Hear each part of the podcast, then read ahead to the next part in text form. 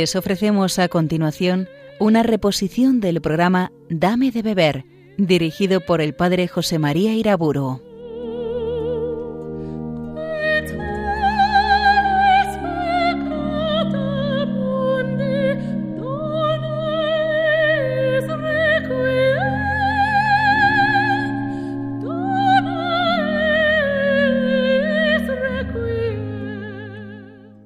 En el nombre del Padre, del Hijo y del Espíritu Santo. Inicio con esta varias conferencias sobre la espiritualidad pascual cristiana. Como sabemos, el misterio pascual de Cristo es su cruz y su resurrección. Es el misterio de la salvación en plenitud, del cual vive la Iglesia. Todos los cristianos vivimos la vida de la gracia que permanentemente fluye para nosotros de Cristo, de su pasión dolorosísima y de su resurrección gloriosa. Por tanto, si toda la espiritualidad cristiana tienen siempre en el misterio pascual de Cristo su clave, su modelo, su causa continua, ya se comprende la máxima importancia que para la espiritualidad tiene una buena inteligencia en fe del misterio de la cruz y de la victoria de Cristo sobre la muerte, el pecado, el mundo y el demonio. Si para ser discípulos de Cristo es necesario que cada día tomemos la cruz y le sigamos, ya se comprende también que para la espiritualidad cristiana tiene una importancia máxima entender bien en la fe la fuerza santificante de la cruz de Cristo en nuestras propias vidas, que nos hace participar no solamente de la cruz de Jesús, sino también de la vida del Cristo glorioso. El Espíritu Santo venga en nuestra ayuda y la Virgen María que se mantuvo al pie de la cruz sea nuestra maestra espiritual al meditar en el misterio de nuestra redención.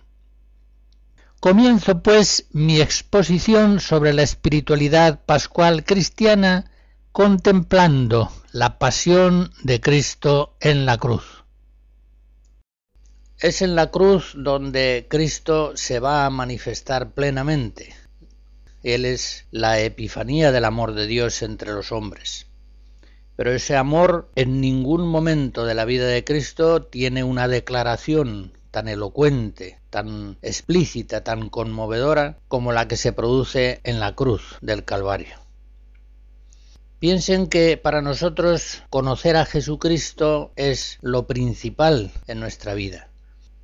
Dice Jesús, en esto está la vida eterna, en que te conozcan a ti, único Dios verdadero, y a tu enviado Jesucristo. Ahí está la vida eterna, en conocer a Dios y a su enviado Jesucristo. Juan 17. Pero a Cristo lo conocemos, como acabo de decir, sobre todo en el misterio de la cruz. Queremos conocer, como decía San Pablo a los Corintios, al comienzo de la primera carta, queremos conocer a Jesucristo y a Jesucristo crucificado. Según entendemos a Jesucristo, según la idea que a la luz de la fe nos hemos hecho de Él, así entendemos nuestra propia vida cristiana. Pues si nosotros somos miembros de Cristo, debemos vivir la misma vida de Cristo. Pidamos pues a Dios que nos asista en estas meditaciones contemplando a Cristo y a Cristo crucificado, de tal modo que por obra del Espíritu Santo crezcamos en el sublime conocimiento de nuestro Señor Jesucristo, y que ese conocimiento nos haga crecer en el amor y en esa transfiguración en Él, que es el objetivo de nuestra vida cristiana. Cuando contemplamos la pasión de Cristo, se nos viene a la mente en primer lugar una paradoja, por una parte, en este mundo el hombre que ha tenido más alegría, más felicidad, ha sido indudablemente Jesucristo.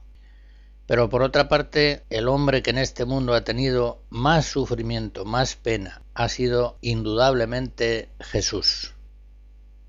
De la primera parte de esta afirmación, Jesús, el hombre más alegre, más feliz de este mundo, ya hablaremos cuando, contemplando el misterio pascual, meditemos en la gloria de su resurrección.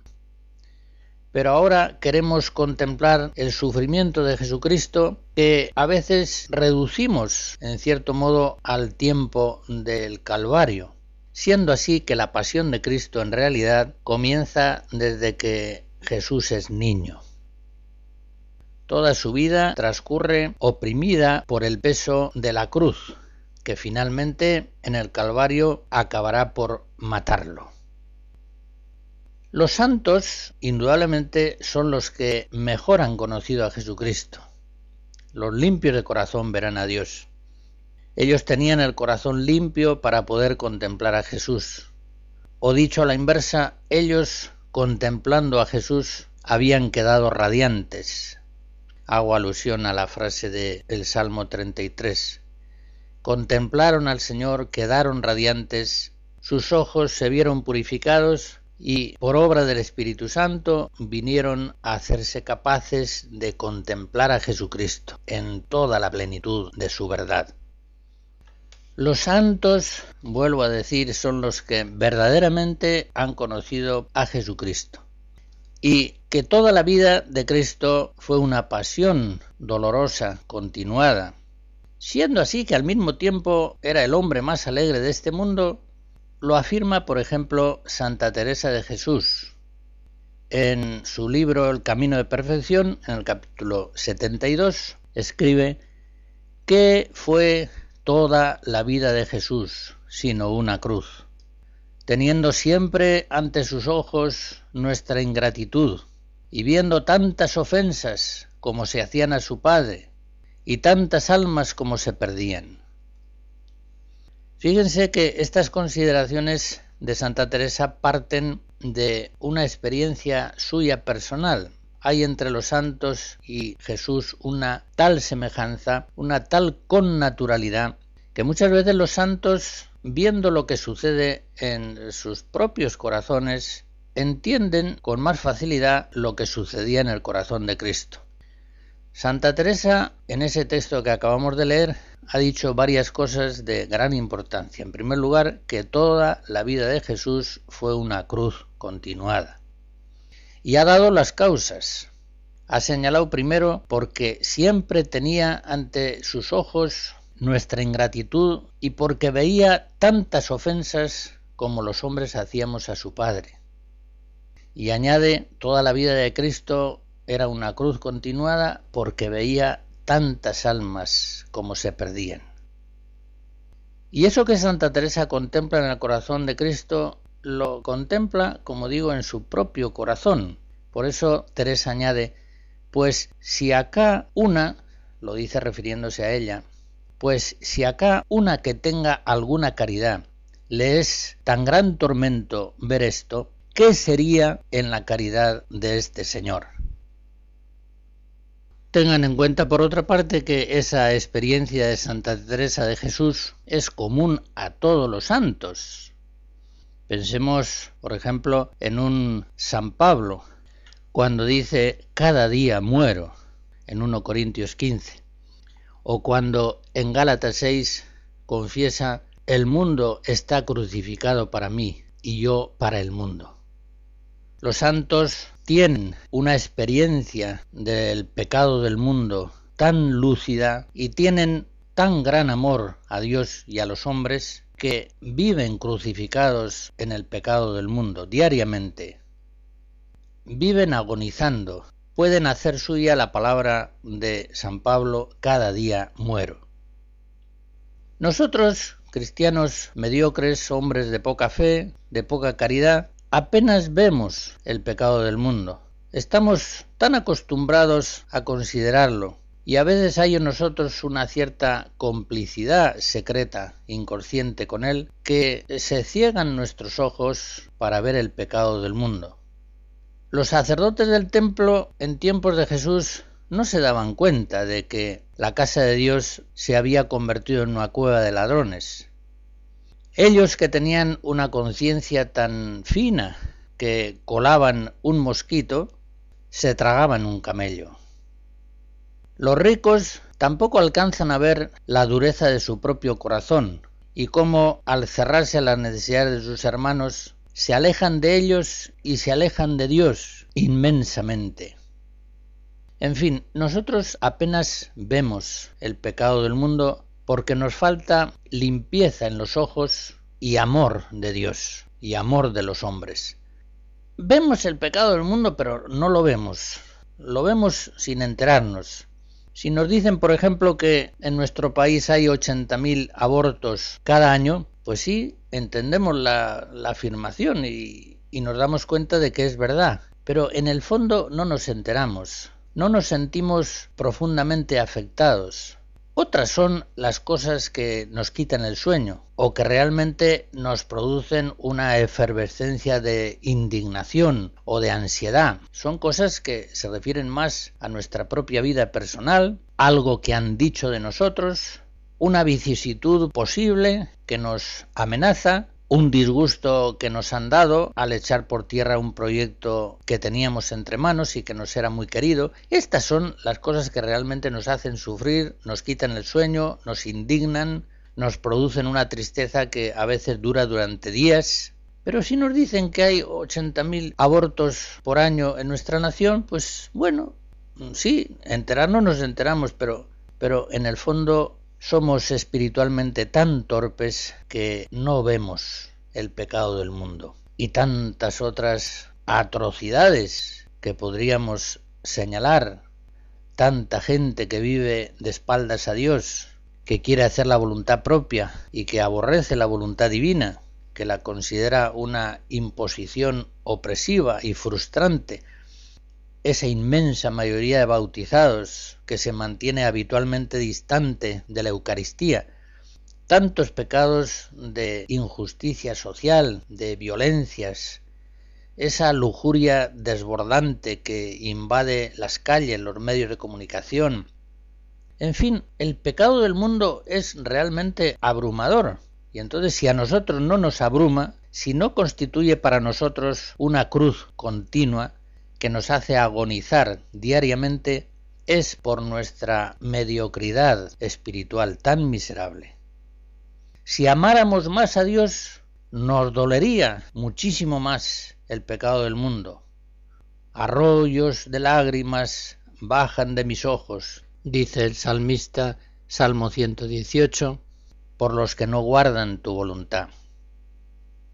Si hubiera nosotros mucho más amor a los hombres, nos dolería mucho más el pecado del mundo, porque para ellos es perdición en el tiempo presente y peligro de condenación eterna. Pues bien, tiene razón Santa Teresa, tienen razón los santos cuando nos dicen que toda la vida de Jesús fue una cruz continuada, que se consumó en la pasión del Calvario. No conoceríamos a Jesucristo si ignorásemos este aspecto fundamental de su fisonomía personal y consecuentemente no entenderíamos suficientemente nuestra propia vocación cristiana, porque nosotros estamos llamados a participar siempre y en todo de la misma vida de Jesús. Pues bien, Jesús desde niño ve el pecado del mundo, denunciará ese pecado a los 30 años cuando se inicie su vida pública. Será entonces cuando acuse a las autoridades de tiranizar y oprimir a los ciudadanos en vez de servirlos. Será entonces cuando denuncie la profanación generalizada del matrimonio, que se ha alejado tanto de lo que el Creador quiso que fuera desde el principio, se multiplicaban los repudios, prácticamente los divorcios por causas mínimas. Ve Jesús en tantos hombres una sujeción al padre de la mentira, que les hace torpes para recibir la verdad y sumamente vulnerables al influjo del error. Así le dice en una predicación a los judíos Jesús en el capítulo 8 de San Juan. Ve Jesús cómo los fariseos, letrados, escribas, los que debían enseñar la ley de Yahvé a los judíos, la han desfigurado olvidando lo principal y fijándose en minuciosidades y haciendo a la ley divina adiciones absolutamente arbitrarias. Por otra parte, ellos ni entran en el reino ni dejan entrar. Son unos sepulcros blanqueados, una raza de víboras. Ve claramente que están llenos de codicia y desenfrenos, llenos de hipocresía y de iniquidad. Recuerden ese capítulo tremendo de San Mateo 23. Todo eso Cristo lo ve desde niño, ve el pecado del mundo y sufre por él inmensamente. Como dice Santa Teresa, viendo cuántas ofensas se hacen al Padre Celestial y viendo también cuántas almas se pierden a causa de esos pecados. Sufre en Jesús niño, adolescente, joven, una agonía permanente. Cada día muere de Tomás Luis de Victoria escucharemos algunos motetes sobre temas de la pasión de Cristo.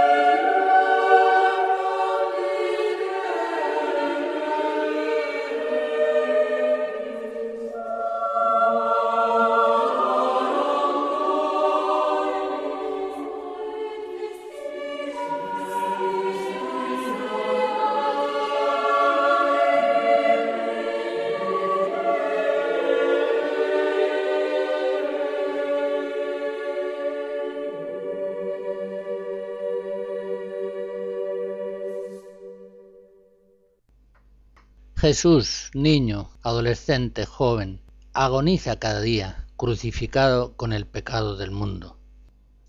Y por otra parte Jesús, desde muy niño, es consciente de que está destinado al sacrificio para que en su sangre se logre la reconciliación entre Dios y los hombres.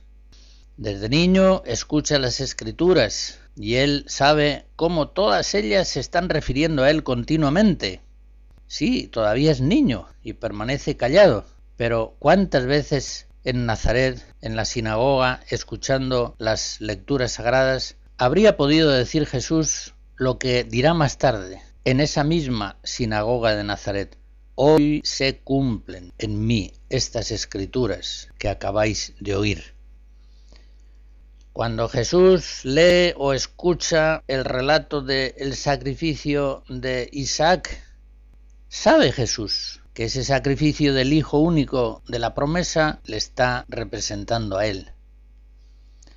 Cuando todos los años celebra con María y con José la Pascua en el día 14 del mes de Nisan, entiende perfectamente que el Cordero Inmaculado que es sacrificado en un memorial perpetuo, recordando siempre la liberación de Egipto, le está representando a él que él es el Cordero Nuevo Pascual.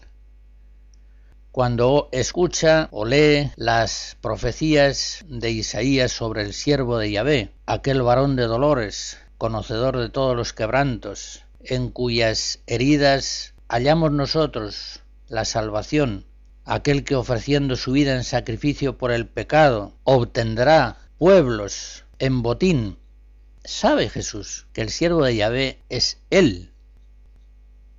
Jesús tiene una conciencia clarísima de que las escrituras están hablando siempre de Él.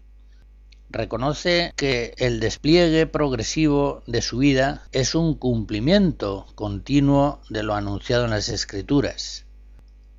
Por eso Jesús anuncia ya en su vida pública a los discípulos su pasión. Recuerden aquello de Lucas 24. Esto es lo que yo os decía estando aún con vosotros, que era necesario que se cumpliera todo lo que está escrito en la ley de Moisés, en los profetas y en los salmos de mí. Era necesario que el Mesías padeciera. Por eso, cuando en algunos libros de teología concretamente de Cristología, se nos muestra un Cristo que ignora su cruz futura, que en un primer momento tiene esperanza de poder instaurar el reino de Dios en el mundo por las buenas, sin sangre, sin dolor, sin muerte, pensamos que estos teólogos que así se expresan no saben lo que dicen. Es un error muy grande Pensar que en nuestro Señor Jesucristo no hay un conocimiento del misterio de la cruz, pensar que ha ignorado su muerte violenta hasta que ya la ha visto que se le venía encima. Cuando Juan Bautista presenta al pueblo a Jesús, lo presenta como Cordero de Dios en cuya inmolación sangrienta, sacrificial, expiatoria, se va a conseguir el perdón de los pecados del mundo. Este es el Cordero de Dios que quita el pecado del mundo. Así lo presenta al pueblo Juan el Bautista.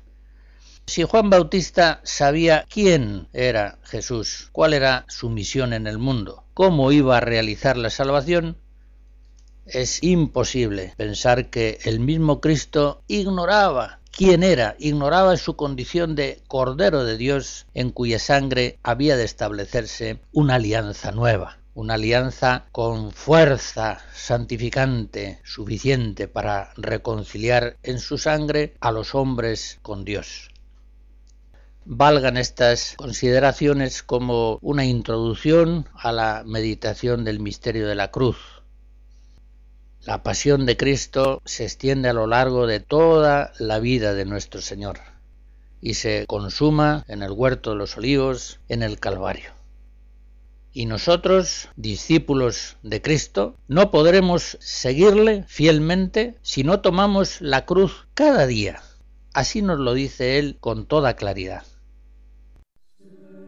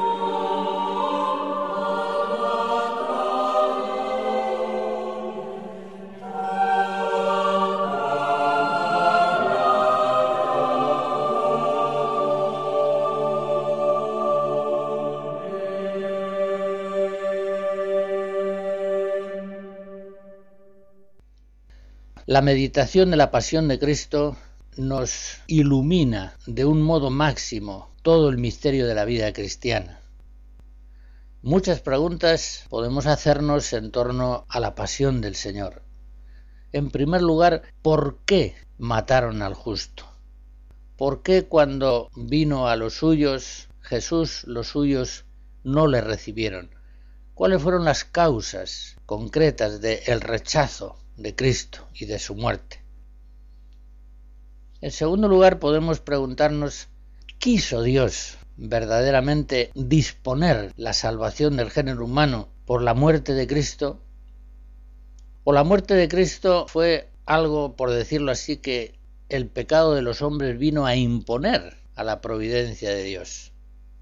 Y en tercer lugar, supuesto que quiso Dios que Cristo padeciera para nuestra salvación, ¿por qué quiso Dios disponer la redención del género humano a través de una forma tan terrible, tan sangrienta y tan ignominiosa para el Salvador de los hombres. Trataré de responder estas tres preguntas con la ayuda de la misma Sagrada Escritura, que claramente las responde. Considero pues ahora la primera pregunta. ¿Por qué la pasión de Cristo? ¿Por qué el Salvador del mundo, el santo, el inocente, el que pasó haciendo el bien entre los hombres y diciéndoles la verdad, fue rechazado violentamente por Israel a los tres años de su vida pública con una muerte ignominiosa? Son muchas las respuestas que habría que dar a esta pregunta única, Podemos decir que Israel esperaba un Salvador poderoso, lleno de majestad, prepotente en su poder sobrehumano, que trajera para Israel una liberación espiritual, pero con fuertes connotaciones políticas, sociales, históricas. No reconoce al Mesías en este Cristo pobre, humilde, en este profeta que viene de Nazaret que pasa por ser hijo del carpintero, que nace en un portal de animales, que está rodeado de un grupo de discípulos ignorantes, no reconoce en Cristo el Mesías anunciado por los profetas y esperado desde el fondo de los siglos. Ciertamente hay que distinguir en el Israel del tiempo de Jesús un resto de Yahvé, un Israel espiritual que ansía al Salvador, que ansía una salvación por gracia, por don de Dios. Estos piadosos judíos, estos Anabim, estos pobres de espíritu, fueron los que acogieron en Israel a Jesús. Y de entre ellos se formó el colegio apostólico y la iglesia primera. Pero el Israel carnal, el que exige un Mesías prepotente y majestuoso, con poderes temporales irresistibles. Este Israel carnal quiere poder salvarse a sí mismo con sus propias fuerzas, cumpliendo, eso sí, las obras prescritas por la ley. El Israel carnal no quiere ser salvado por gracia, por don de Dios sino que quiere salvarse a sí mismo por el cumplimiento de las obras prescritas por la ley de Moisés. Por otra parte, es cierto que entre el Antiguo y el Nuevo Testamento hay una continuidad maravillosa. El mismo Jesús les dice a los judíos, no penséis que he venido a abrogar la ley o los profetas, no he venido a abrogarla, sino a consumarla. Efectivamente, el Israel espiritual encuentra continuidad, perfeccionamiento, plenitud en la luz que trae Jesucristo. Pero el Israel carnal que había deformado la verdad genuina de la ley antigua, sustituyendo las normas principales por un cúmulo de observancias exteriores frecuentemente establecidas en forma arbitraria por los rabinos, este Israel carnal presiente con certeza que el profeta de Nazaret va a echar abajo todo el edificio religioso que ellos tienen construido. El Israel de los sacerdotes del templo, de los escribas, de los fariseos, de los saduceos, intuye claramente que el profeta de Nazaret va a acabar con el antiguo régimen religioso que ellos controlan y administran y va a establecer una alianza nueva en la que ellos, los sacerdotes del templo, se van a quedar sin empleo. Y ellos, los rabinos, los escribas, los doctores de la ley, se van a quedar sin ciencia. Por eso, sacerdotes, fariseos, doctores de la ley, desde el primer momento se enfrentan con Jesús, lo espían, lo acechan para ponerle trampas. Desde el primer momento están convencidos de que la religiosidad nueva que trae Jesús es inconciliable con la que ellos viven y tratan de hacer vivir al pueblo judío. Por otra parte, tengamos en cuenta que Cristo ataca duramente las desviaciones religiosas producidas por los sacerdotes del templo, escribas y fariseos. El enfrentamiento de Jesús con los sacerdotes del templo se produce muy al comienzo de la vida pública de Cristo. En su primera subida a Jerusalén, lo primero que hace al entrar en el templo es arrojar violentamente a cuantos en él compraban y vendían, volcando las mesas y acusando a los sacerdotes y a los comerciantes de haber convertido el lugar santo en una cueva de ladrones. Es claro que desde ese momento los sacerdotes del templo lo odian, lo odian a muerte, procurarán eliminar definitivamente a este profeta atrevido, agresivo, que ha salido de Nazaret. La casta sacerdotal era en Israel muy poderosa, tanto en el Sanedrín como ante el pueblo. Por eso denunciarla públicamente era convertirla en enemigo feroz. Y eso significaba para Jesús colocarse en grave peligro de muerte. Por otra parte, es también muy temprano y muy frontal el encontronazo de Jesús con los fariseos, los escribas, los doctores de la ley. Para todos ellos es un escándalo lo que Jesús dice y lo que Jesús hace. Todo lo que es y significa el profeta Nazaret para ellos es abominación, escándalo. Jesús cura en sábado, Jesús perdona los pecados, haciéndose Dios. Jesús rompe con todas las normas de decencia que para rabinos, escribas serán inviolables, como por ejemplo la observancia del sábado rigurosa, el hablar a solas con una mujer, el comer con publicanos, el acercarse a leprosos, a pobres, el tocar un muerto, el atreverse a afirmar que la salvación de Dios está destinada a todos los pueblos, no se circunscribe a Israel. Para ellos todas estas enseñanzas y acciones de Jesús eran realmente abominables, lo hacían digno de muerte. Por eso, desde el principio, los fariseos tienen hacia él un odio terrible, aunque a veces lo esconden en unas formas de cortesía. Y desde muy pronto los fariseos concretamente traman la muerte de Jesús. Y es que además Jesús denuncia a los fariseos, a los escribas, a los doctores de la ley con palabras gravísimas. Ellos que eran los más respetados por el pueblo judío, los más prestigiosos, ellos que tanto apreciaban su propio prestigio, que amaban el ser saludados, venerados, ser colocados en los primeros puestos, y que en toda su actitud estaban expresando la inmensa valoración que tenían de sí mismos. Ellos que eran realmente los verdaderos guías espirituales del pueblo, se ven ahora denunciados por la palabra de Cristo y por su nueva enseñanza. Jesús les dice, por ejemplo, en Lucas 11, vosotros, fariseos, Purificáis el exterior, pero vuestro interior está lleno de rapacidad y de malicia, insensatos. Dais el diezmo de la menta, pero dejáis a un lado la justicia y el amor de Dios.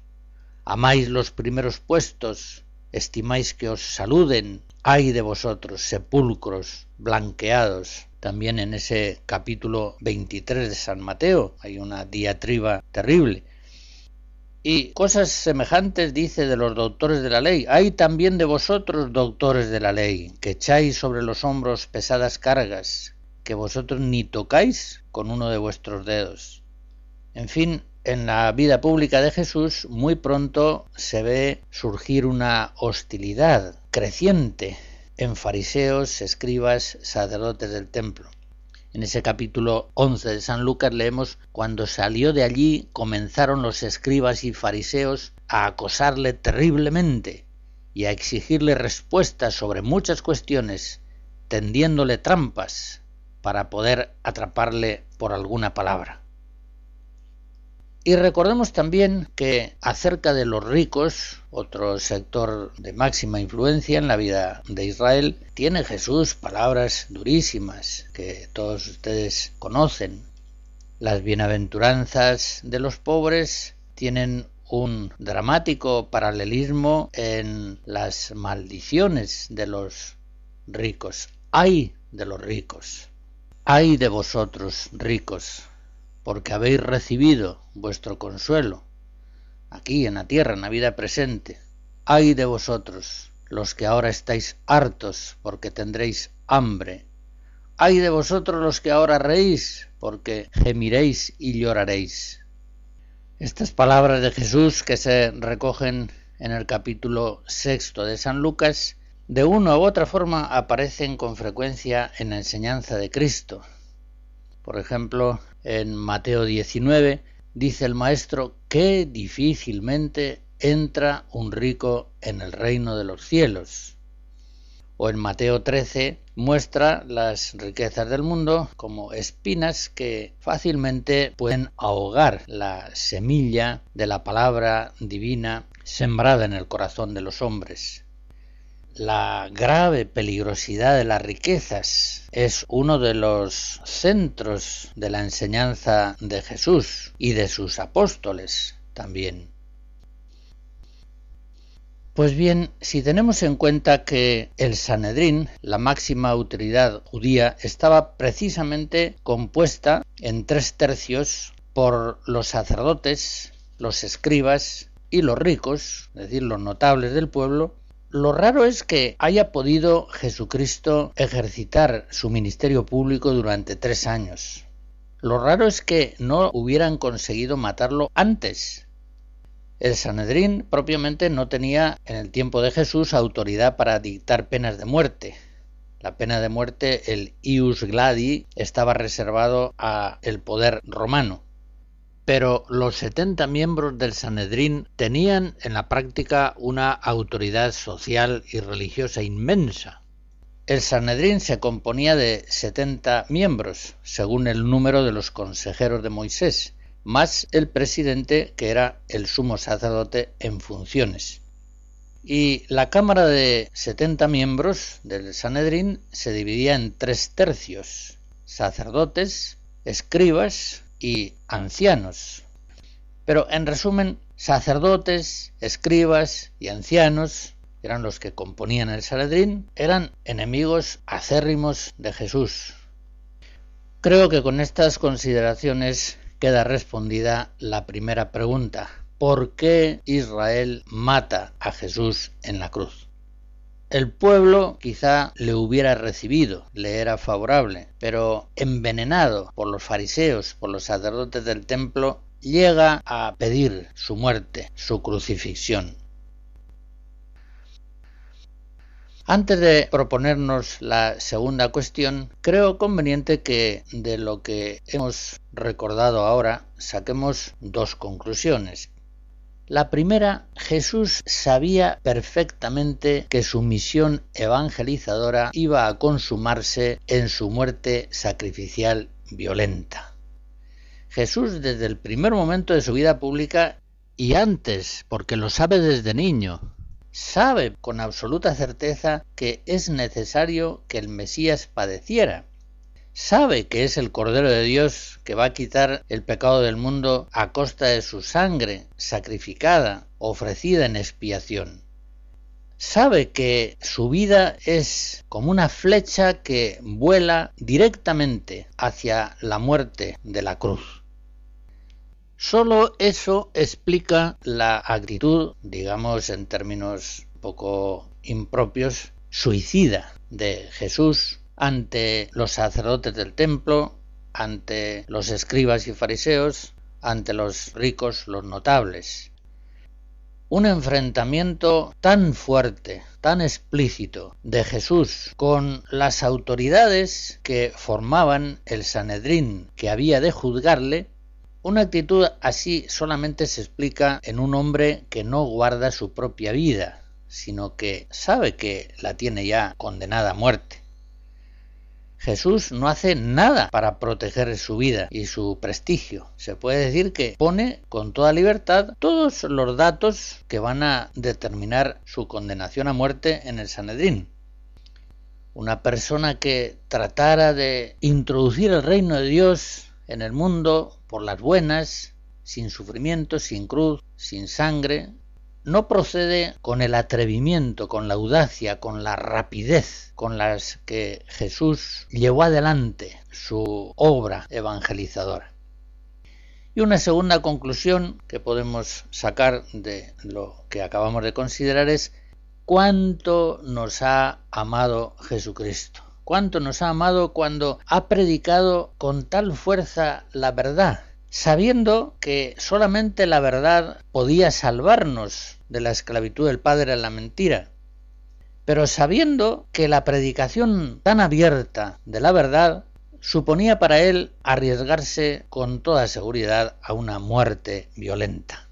Es el amor al pueblo judío, es el amor a los sacerdotes, a los fariseos, escribas, doctores de la ley, es el amor que Jesucristo tiene a los ricos, a los notables judíos, es el amor de Jesús a todos los hombres lo que le lleva a predicar la verdad con una elocuencia esplendorosa, que para nosotros va a ser causa de vida y para él va a ser causa de muerte.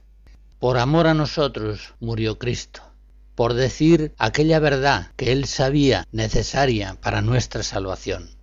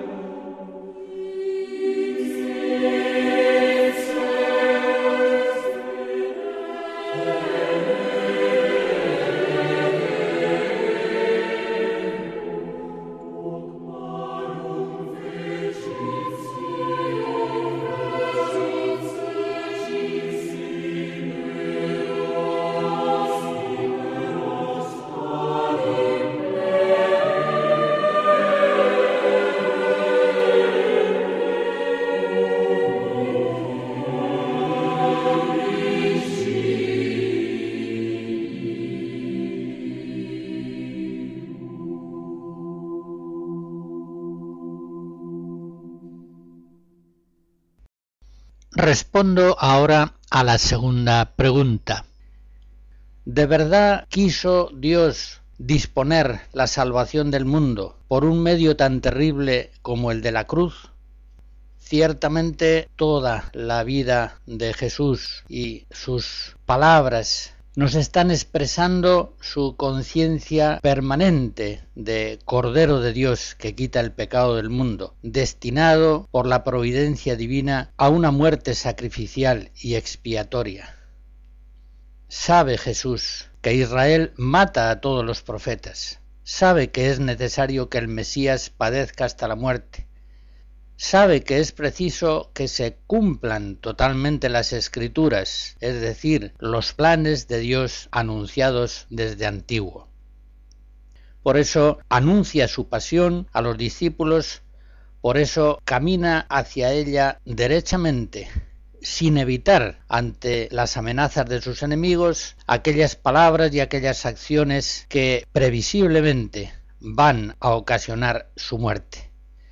En el Evangelio de San Juan, el evangelista comenta, Cristo sabía todo lo que iba a sucederle, capítulo 18. Y por eso en la cena última pascual, cuando instaura la nueva alianza en el sacrificio de su sangre, Él entrega su cuerpo, derrama su sangre e instituye en forma ritual esta entrega eucarística para que se celebre en memoria permanente hasta el final de los siglos. Él quiere que se cumplan en su muerte todas las predicciones de la Escritura. Él dice claramente, nadie me quita la vida, soy yo quien la entrega libremente. Juan 10. Él sabe bien que legiones de ángeles podrían venir para evitar su muerte, pero no reclama su ayuda. Mateo 26. Tampoco se defiende a sí mismo ante sus acusadores, sino que permanece callado ante sus jueces. Hemos de concluir evidentemente que Él se entrega, se ofrece voluntariamente a la muerte, a una muerte sacrificial y redentora para salvarnos a nosotros de una muerte eterna. ¿Quiso Dios realmente la muerte espantosa de Jesús? O más bien esta debe ser atribuida solamente a la maldad de Pilatos, del Sanedrín, del pueblo judío, las Sagradas Escrituras, la tradición de la Iglesia y todo su magisterio tiene a esta pregunta una respuesta bien clara. Tanto amó Dios al mundo, Juan 3, que le entregó a su Hijo unigénito, primero en Belén, en la Encarnación, y finalmente en el Calvario, en la cruz, como Redentor. Por tanto, podemos decir con una fe ciertísima quiso Dios permitir en su providencia la cruz de Cristo, eligió Dios la cruz de Cristo como medio máximo para nuestra salvación. En la Sagrada Escritura se nos asegura que Jesús se acerca a la cruz para que se cumplan en todo las predicciones de la Escritura, es decir, los planes eternos de Dios, y esta es la verdad que desde el principio mismo la Iglesia ha predicado y ha confesado en su fe. Simón Pedro, predicando a los judíos, les dice que Cristo fue entregado según el determinado designio y previo conocimiento de Dios. Hechos 2. Por eso dirá San Pablo, fue obediente hasta la muerte y muerte de cruz, obediente por supuesto a la voluntad del Padre. Y sigue diciendo San Pedro, esta vez en Hechos 3, Dios ha dado así cumplimiento a lo que había anunciado por boca de todos los profetas, la pasión de Cristo. Arrepentíos pues y convertíos. Evidentemente, el hecho de que la providencia divina haya dispuesto el misterio de la cruz no significa que quienes causan la muerte de Cristo lo hagan sin culpa, por eso llama San Pedro a los judíos al arrepentimiento.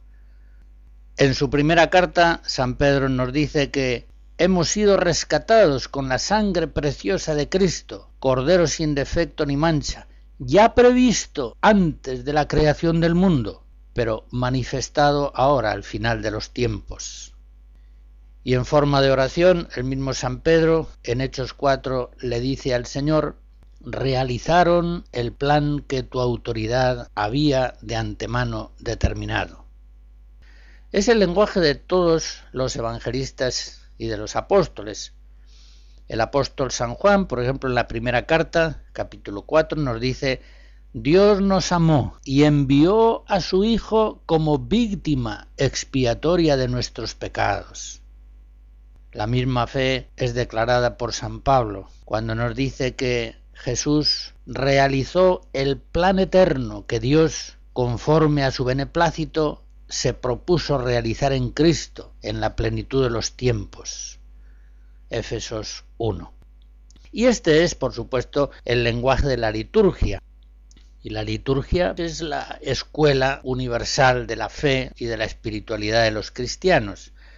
Lex orandi, lex credendi, la norma de la oración es la norma de la fe. Podríamos multiplicar los ejemplos, baste recordar la oración colecta del miércoles santo, donde decimos, oh Dios, que para librarnos del poder del enemigo quisiste que tu Hijo muriera en la cruz. Esa es la verdad que la Iglesia, los santos padres, el magisterio, el catecismo repite una y otra vez. Quiso Dios la muerte de Cristo para que en el sacrificio expiatorio de infinito valor encontrásemos los pecadores la salvación eterna. También desde el principio la Iglesia ha distinguido en la voluntad de Dios providente una voluntad positiva y una voluntad permisiva. Dios quiere el bien. En cambio, respecto de los males, hemos de decir que quiere permitirlos en una cierta medida. La cruz, el mayor de los males, quiso ser permitido por la voluntad de Dios. Evidentemente que si no hubiera Dios querido la cruz de Jesús, no se hubiera producido. Evidentemente que si Cristo hubiera querido rechazar la cruz, hubiera podido evitarla sencillamente como lo hace por ejemplo en Nazaret, cuando, no habiendo llegado todavía su hora, se abre paso entre aquellos que querían despeñarlo y se va. No, cumple Cristo en la hora de la pasión sus propias enseñanzas. No resistáis al mal. Mateo 5. Se deja atropellar sufre la muerte para librarnos a nosotros de la muerte eterna.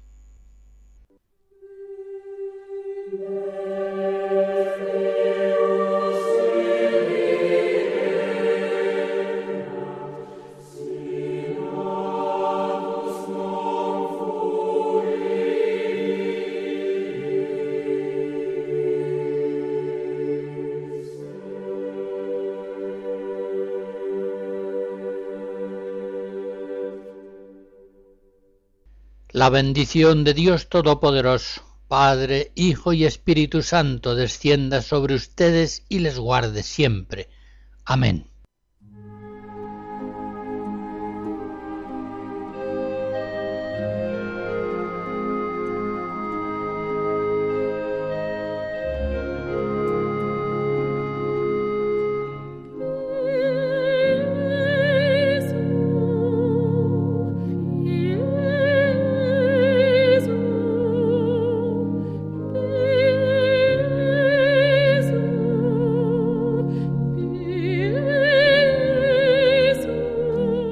Han escuchado en Radio María una reposición del programa Dame de beber, dirigido por el padre José María Iraburo.